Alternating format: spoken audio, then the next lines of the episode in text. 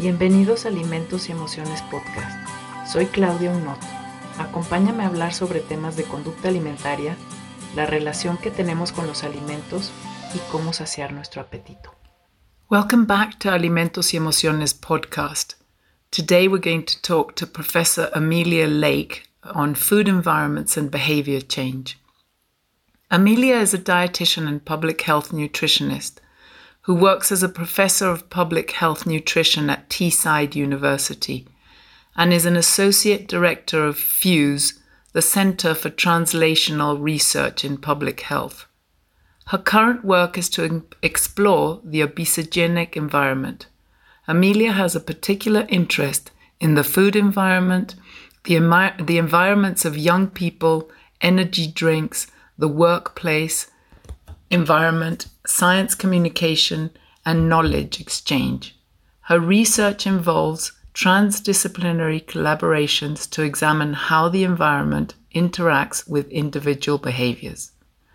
Please remember to share this episode, subscribe to Alimentos podcast, both on YouTube and Spotify.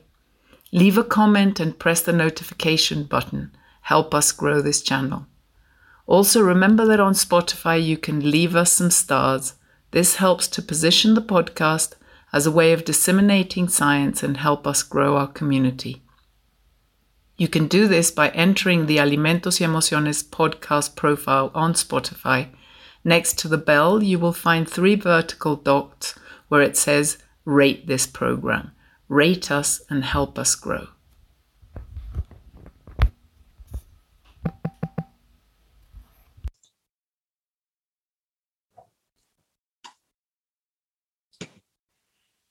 Welcome, everybody, to Alimentos y Emociones podcast. I'm really excited to have today with us uh, Professor Amelia Lake. Hello, Amelia. It's so nice to have you here on the podcast. Thank you. Thank you for having me. No, it's a great pleasure. We're going to talk about food environments and it, their relationships to behavior change in general.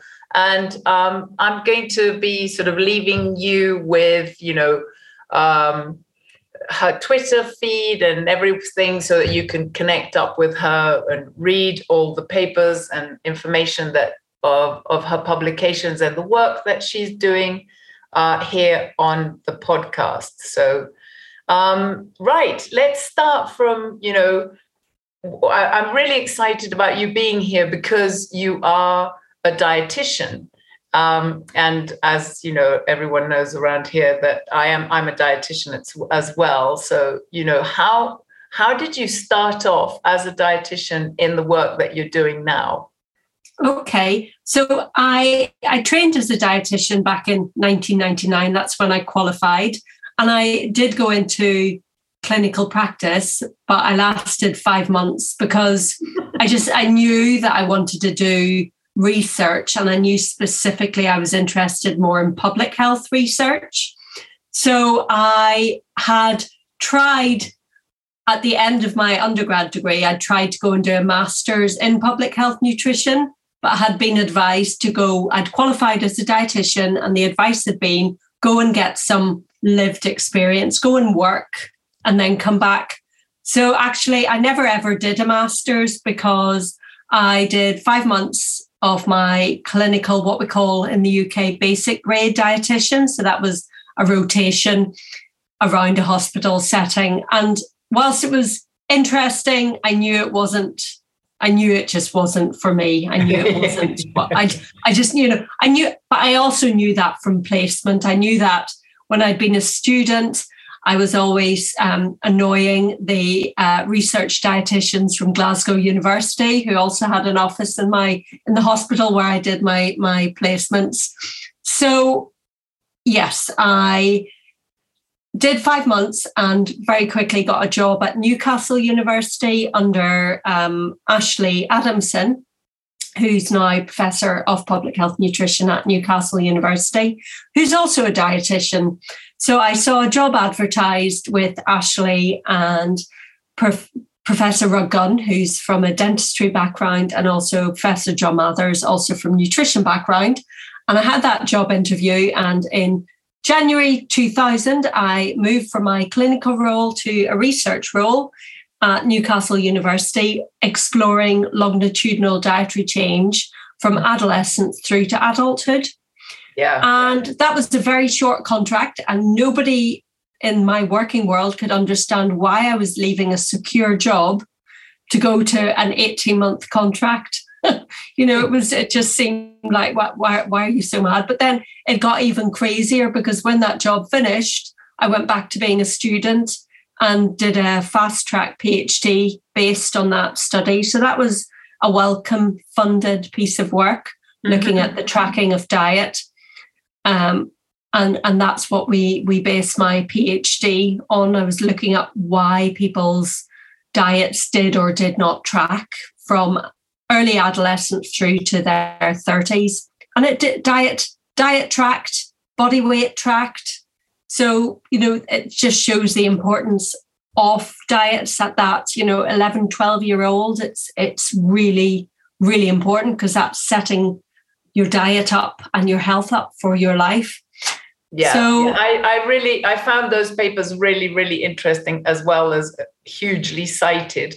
Yes. And uh, yeah, and, and and I think that anyone looking into uh, like seeing that you know the the longitudinal aspect of because we all you know kind of used to seeing sort of maybe longitudinal work in adults or you know older adults and stuff but it you know it, it was it was a really interesting piece of work thank you for really, that it's a really well thank you to um, the people who collected the data before yes. me and it's a really fascinating cohort and really excellent that we had data from 1980 that in 2000 we could follow them up as adults.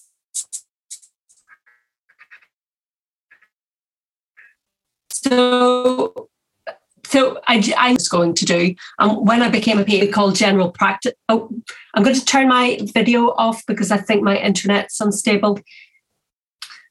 So whilst I was also doing my PhD, I was also doing some clinical work in a in a general practice and also in a diabetes center. So I was keeping my uh, my hand in trying to make sure I maintained my clinical skills because I knew they would be useful.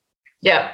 And uh, so from longitudinal dietary change, the first, the next job that came up was a postdoctoral position in a study called LifeLax so I don't I know, Claudia, you've looked at my profile. Have you any idea what I might have been looking at then? No, no, no, no, no. okay. I so was to ask you. the clues in lax, it was about constipation and laxatives. So it was really interesting, but I think I decided that that wasn't where I wanted that wasn't where I wanted to work going forward. So while it was an interesting study, I at the same time was applying for a NIHR, um, which is our National Institute for Health Research in the UK. I was applying for postdoctoral fellowships. Yeah, and yeah. an area that I had become interested in from my PhD work was the importance of the environment.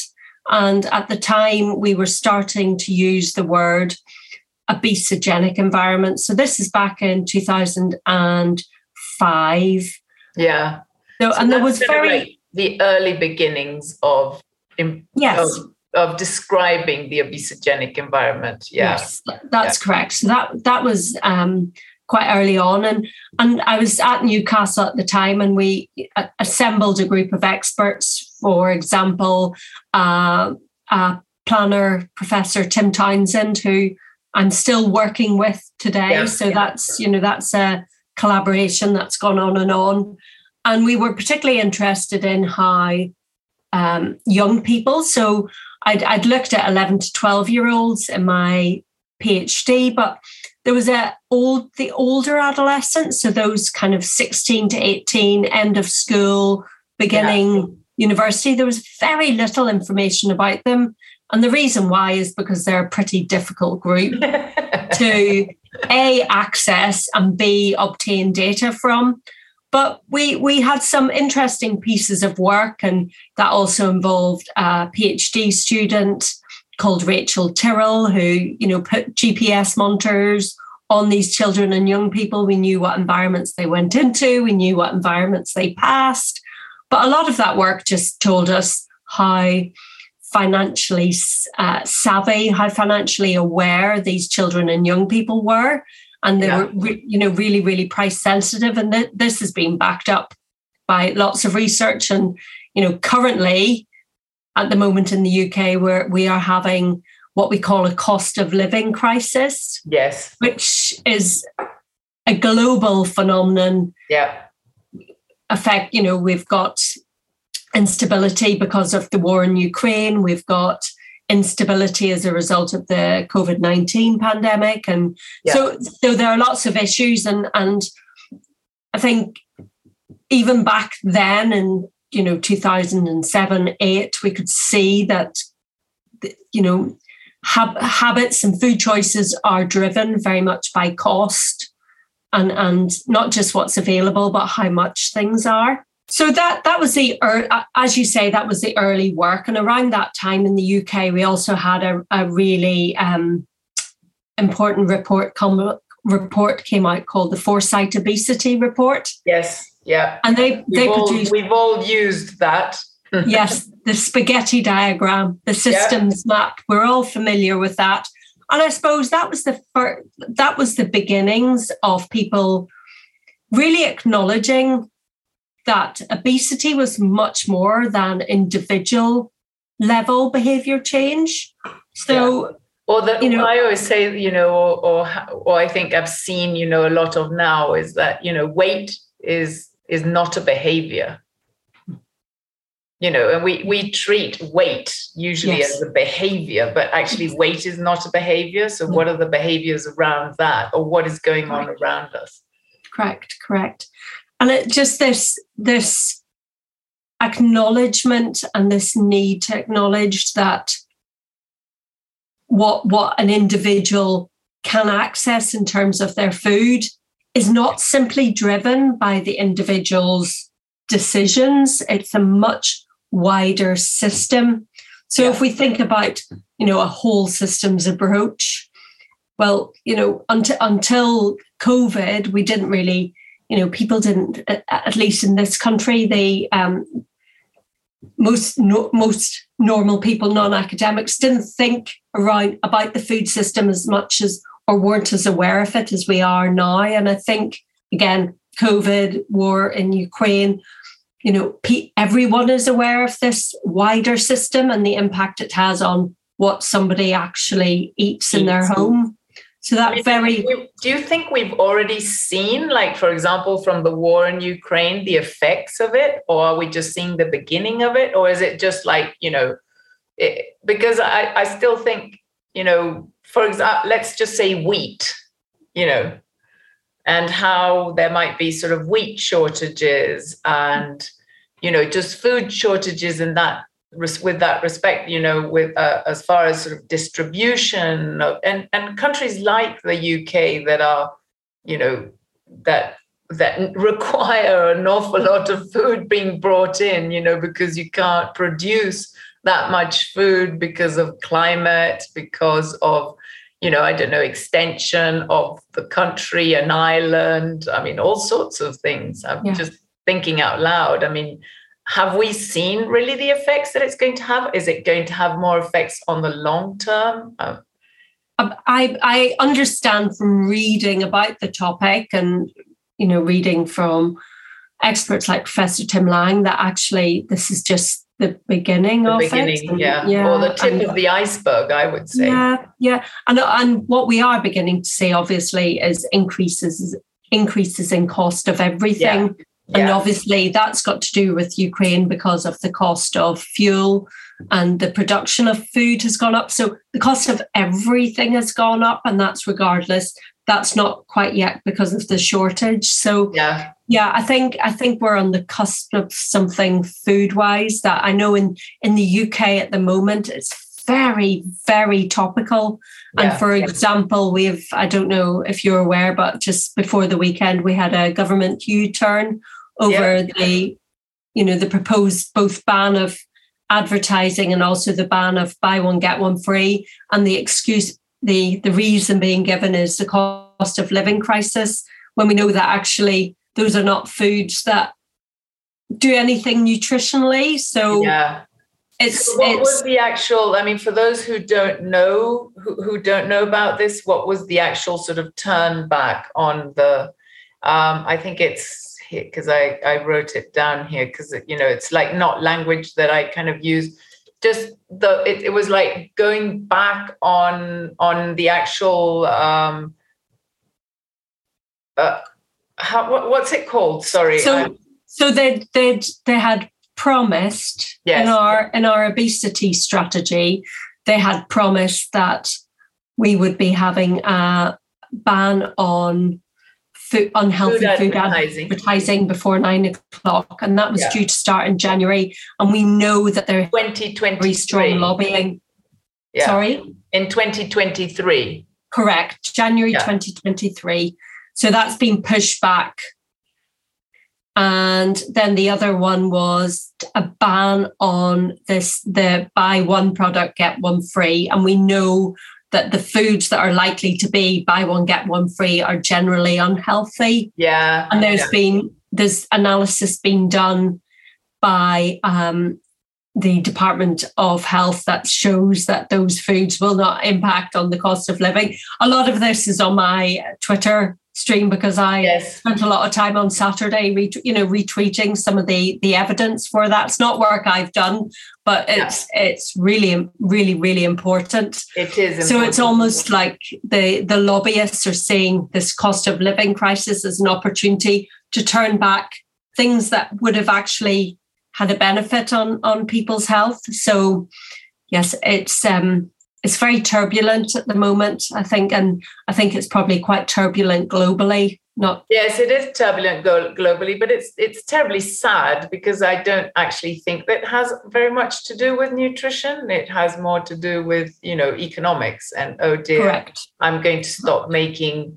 as much money as I did. Correct. Yeah, let's not you know let's not get into you know the really nitty gritty. I think I'm sure that you know it's kind of obvious, but Yes. it's so sad because then you know the, I think like as you said and and and looking at that whole sort of uh, obesogenic environment.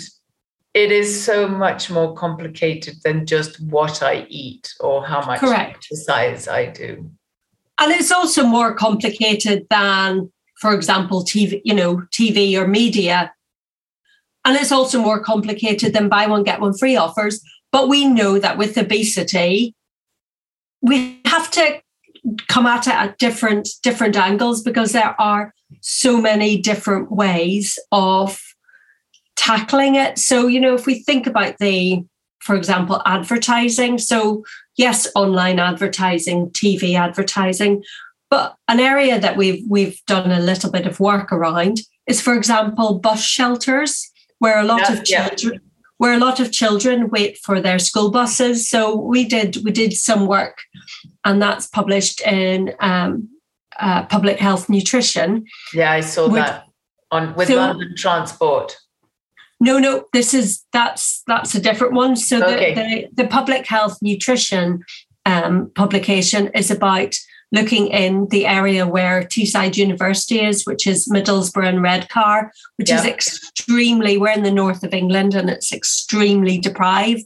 Yeah. And in in that area, you know, looking at that outdoor environment and those cues that might encourage, ch- for example, children and young people to eat less healthy food is really, really quite important. We and we haven't, we've got no legislation around, you know, what's on our bus shelters or what the outdoor advertising is.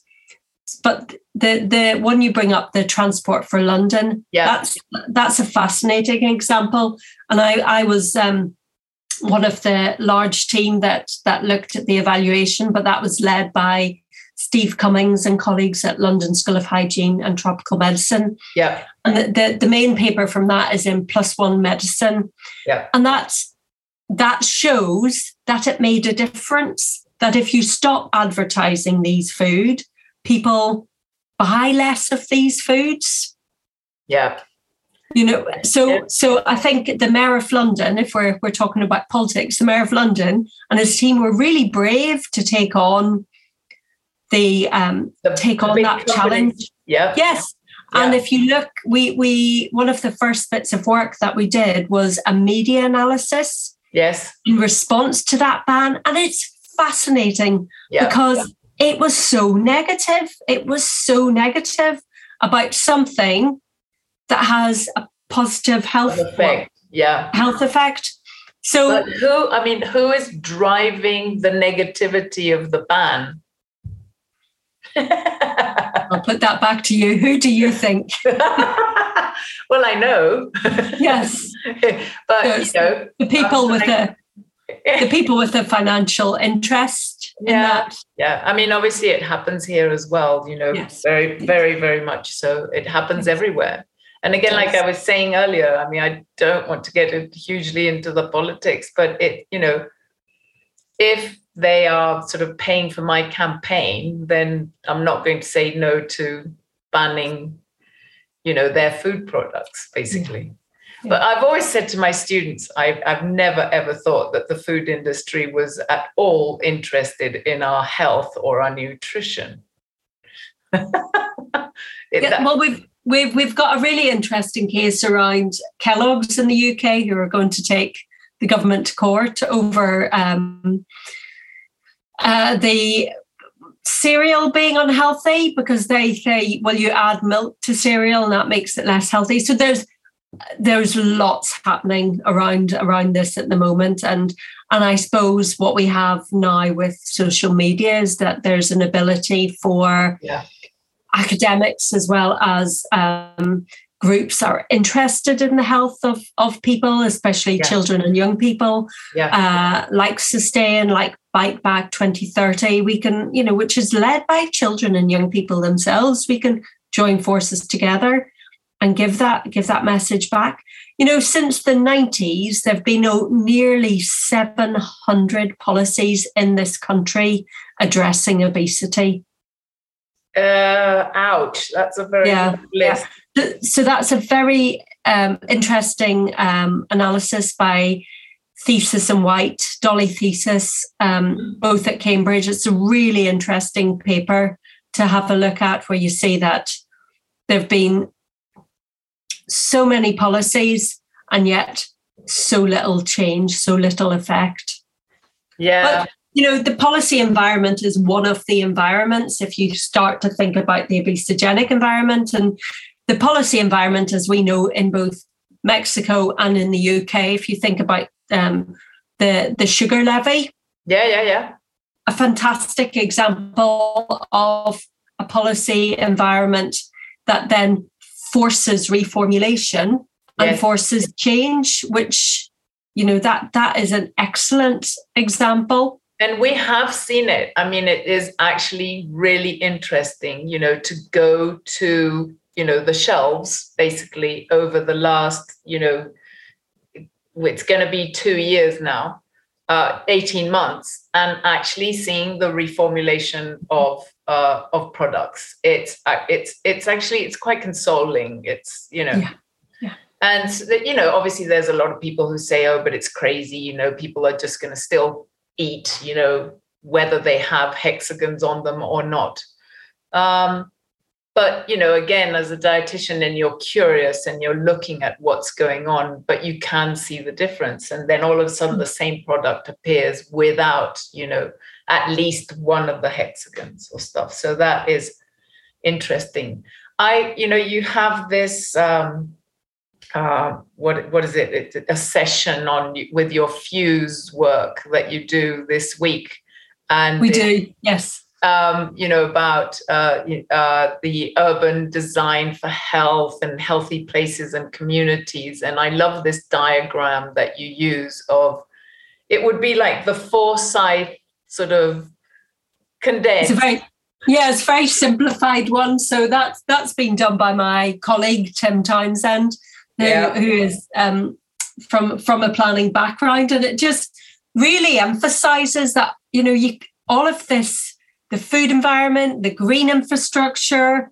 home environments, they're all interconnected. It's all, you know, we, it's back to this systems wide approach. Yes. And if we're trying to encourage people to eat healthily, you know, we have to think about, well, what's their home and, you know, have they got a safe home where they can cook? Have they got tools and implements to cook in? And how do they access food?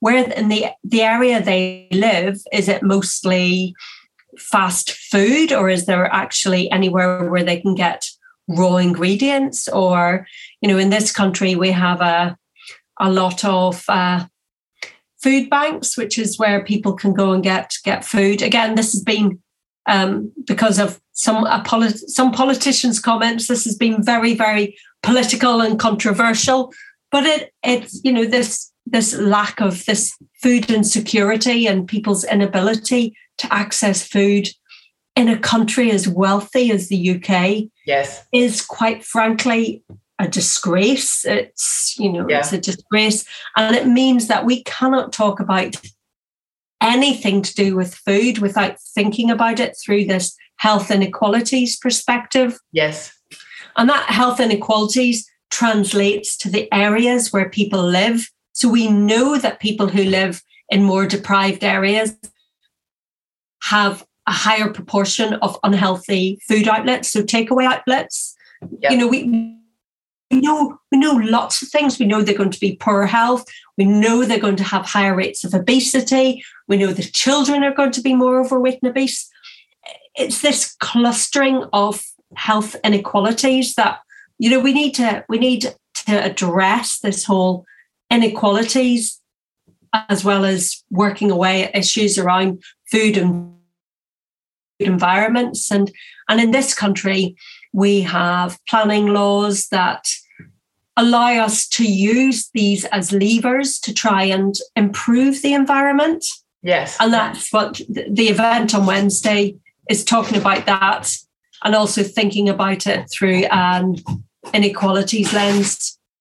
Yeah, I mean it's a, it's definitely definitely a great topic, and I I mean I know that this will have been um, a subject that uh, that will have already have happened or an event that will have already have happened once we you know um, once this podcast airs, but still just you know putting these topics on on the table you know and and talking about these these things are just really important. So it is that that event will be it will be recorded and it will be on the fuse website.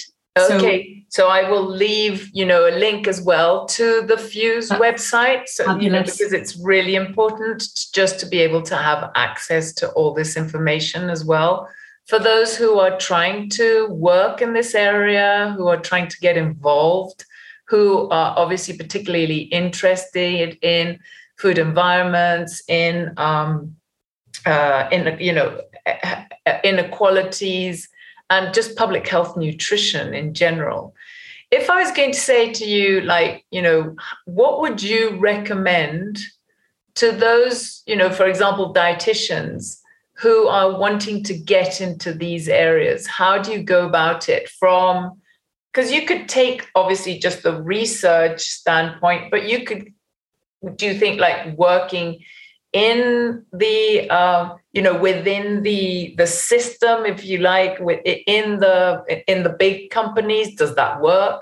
Do you mm-hmm. think there is space for dietitians there as well? In the policy field you know what other areas are we looking at? You know we need we need new people to get involved as well. We do we do and and you know regardless of what what background. what the what the background or what you know what what the interests are of food companies. At the end of the day we all have to work with them because we have to eat. We need we need food companies. We so it is so important to have properly qualified people working within them. And there are some very very well respected nutritionists and dietitians working within those companies and yeah. which is absolutely fine. And there needs to be dialogue between the companies, um, between civil society. So, also working, I think the, the most important voice in all of this is working with communities. Yeah. And yeah. so, for example, in a lot of the work that I do, where we're looking at particular areas, it's really important that we perhaps even have um, uh, researchers who are from the local community. We, we yeah. bring we, we bring on board people from the local community to be peer researchers yeah. to work with us and um, and and that we're upskilling the community as well voicing um, so, the community literally sorry voicing the community correct yeah because yeah. their, their their voice is the most yeah. important voice yeah. in, in all of this so it's really important to speak to the people that changes might affect yeah. but also working within local authority structures. In the in the UK we have like local government that can sometimes be called and working within those. And it's I think it's working across professions and professions listening. And sometimes that's quite difficult because professions talk in different languages. So yeah. you know even academics from different academic disciplines talk in different languages. So it's that constant the, the key issue is communication. And that's something we've found from our research even looking at how you can successfully block say another fast food restaurant in your area. One of the key things is having a public health team that works really well with uh, either an economic team or a planning team that they you know work together. That communication's key and that's true across everything yeah everything that well that's that sounds really good but uh, the research part um, you know start off with uh, like some form of degree in public health that sort of area yeah so i think with with get, getting it do you mean getting into research yes. in this yeah. area yeah i think degrees in nu- nutrition or specifically in public health nutrition, or if you have a degree in that, you know, looking to expand into master's degree. Yeah. But which which is excellent, or looking for if you're already qualified, looking for opportunities where you can get experience working in that area. Yeah. And at the moment, well, particularly in the UK, with um, for example, holiday clubs uh, for try in, in more deprived areas where they're trying to um, increase better food intake for for children who when they're out of school will be hungry over the over the summer holidays yeah, so there are yeah. lots of schemes like that you know that they're they're crying out for nutritionists to work with them. So there are lots of diverse opportunities and it yeah. you know you don't necessarily have to have a dietetic degree. Yeah. There are roles for people with nutrition degrees very much so. Yeah that's that's very interesting. Yeah. Well i don't know do you want to point someone into a specific uh like area right now, uh, the fuse work that you're doing, anything else, or a particular paper, something that you would like to sort of like, uh, you know, just talk about so that we can slowly wrap this up? Okay. Um, I think um, the Fuse website has lots of resources and there is a Fuse blog. We're always looking for people to write for our blog invitation open. yes. Um, and um, there are also what we call fuse briefs, and there are quite there's quite a range of them on different topics that um, I've been involved in. For example, from energy drinks. Yeah. And children and young people, right through to the healthy planning that we were talking about. So that's on the Fuse website under Fuse Briefs. Um, so yeah, um, I know you asked asking me about specific specific project. You know, just just back what you were saying about you know uh, research and getting research into practice. We're at Fuse, we're a centre for translational research. Yes. And the evidence suggests that it takes 17, one seven years for a piece of research to make its way into policy. And at, at Fuse, we very much talk about, you know, involving both our practice partners as well as the public in our research from a very early stage so that it is impactful and it is meaningful.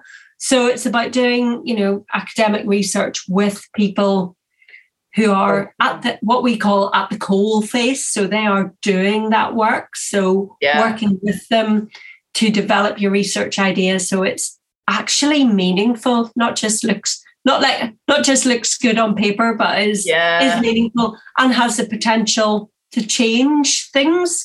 So an example of that is our work on energy drinks. Yeah. yeah. Which which started um, when an alcohol worker at a local authority came to us saying, Oh, we've got parents and we've got school teachers don't know what to do about energy drinks. Kids are coming into school with these energy drinks. You know, we parents think they're energy, so they're healthy. Yeah. What are we going to do? So energy drinks are drinks that are um, for example, like Monster, Red Bull. You probably have the same brands yeah, yeah, yeah, yeah, as we or have here. Raid or something like that. Yeah. So a lot, a lot of them are uh, in this country. We have a lot of them are also unbranded, so very cheap. So four four cans for a pound. I don't know what that yeah, yeah, yeah, yeah. so it's very very cheap. So very good for children. We are talking about children being very savvy about finance. So that piece of work we um, co-produced, and we we even got some of the children as researchers sur- surveying the areas around their schools where they, where they could get energy drinks. We also produced a systematic review that um, was published in 2016 in BMJ Open, and then the first ever piece of qualitative work with children and young people from the UK, which showed that kids as young as 10 were drinking these energy drinks, which say on them, not for children, says on it in very small yeah, letters. But we that that that work plus other campaigning meant that that became that got written in a government green paper. Yeah. Um, but has yet to come into come into policy. But a lot of shops have um, have bans on the sale of these to, to children under 16 as a result of that evidence oh, that and also yeah. the campaigning. So I think that's that, uh, that, that, didn't take 17 years. It didn't. It took yeah. a very short space of time. Yeah. Yeah. Yeah. Yeah. And that's that's the sort of work that really we need to be doing. Yeah. I always find, you know, sometimes, you know, we're we're researching up in the lab and, you know, and it no, never sort of comes down, does it? You're like, you know, it's totally separate. So yeah. really good to see. Well, well done, well done on that. Well, when we when we get it into policy, we can celebrate. But yeah, but, it, but a lot of that raised the awareness and made people aware that these are not healthy. You know, that amount of caffeine is not good. It's yeah. not what we should be letting children and young people have in their bodies. It has negative effects on their education, on their health outcomes but yeah, but we still need to do more. But so, what's your next pet project? Well, we're, we've been very interested in doing more work with the um, local communities around their food environment and their food systems. So we have quite a lot of uh, stuff going on, but one particular piece of work is around um, what we call in this, well, what we call generally social supermarkets. Mm-hmm. So it, they are not they are not food banks, but they are discounted food that usually comes from food surplus.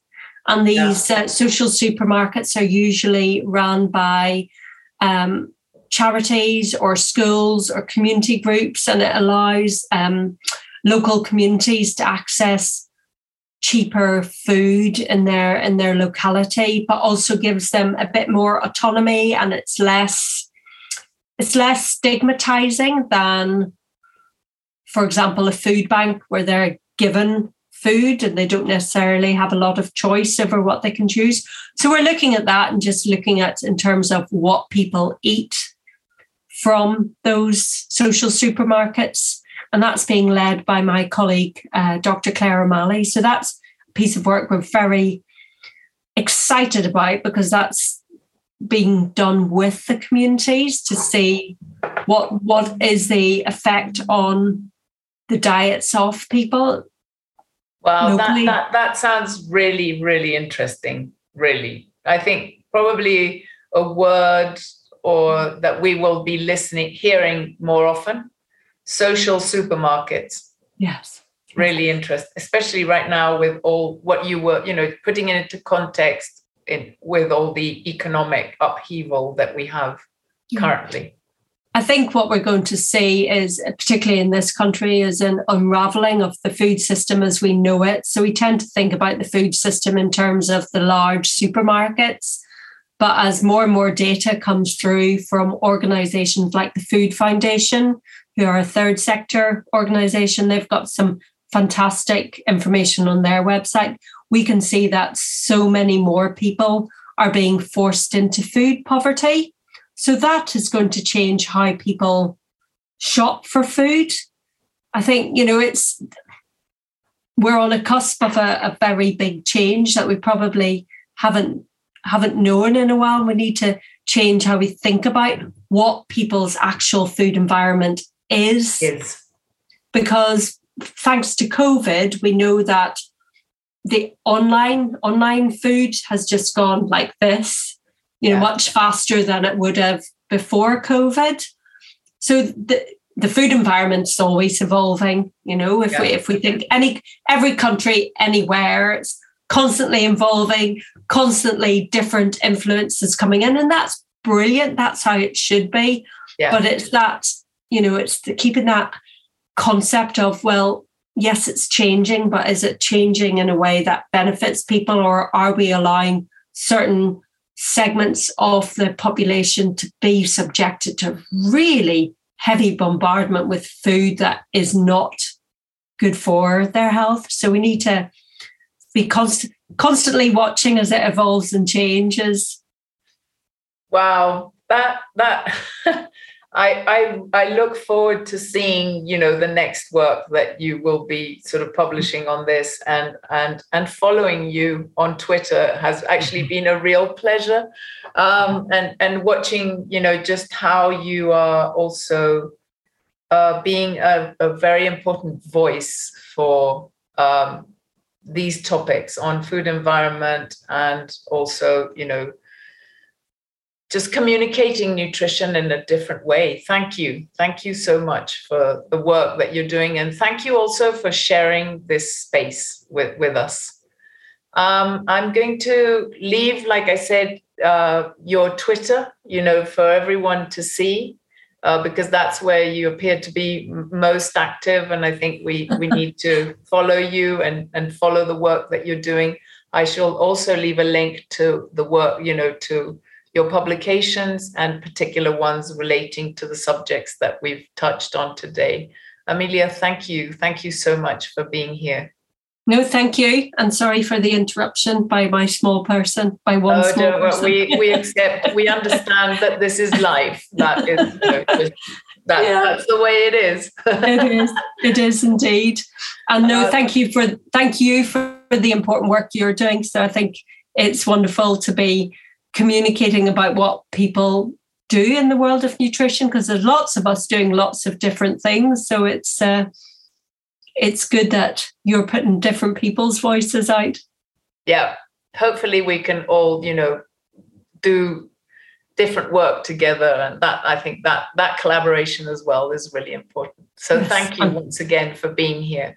And to everyone um, please remember to follow the podcast and to leave your comments on the podcast. That's really important so that you know more people get to listen and hear to these important conversations. So thank you. And remember that we continue to nourish each other Gracias por escuchar un episodio más de Alimentos y Emociones Podcast. No olvides dejar un comentario, suscribirte al canal y presionar el botón de notificaciones. Y recuerda, nos seguimos nutriendo.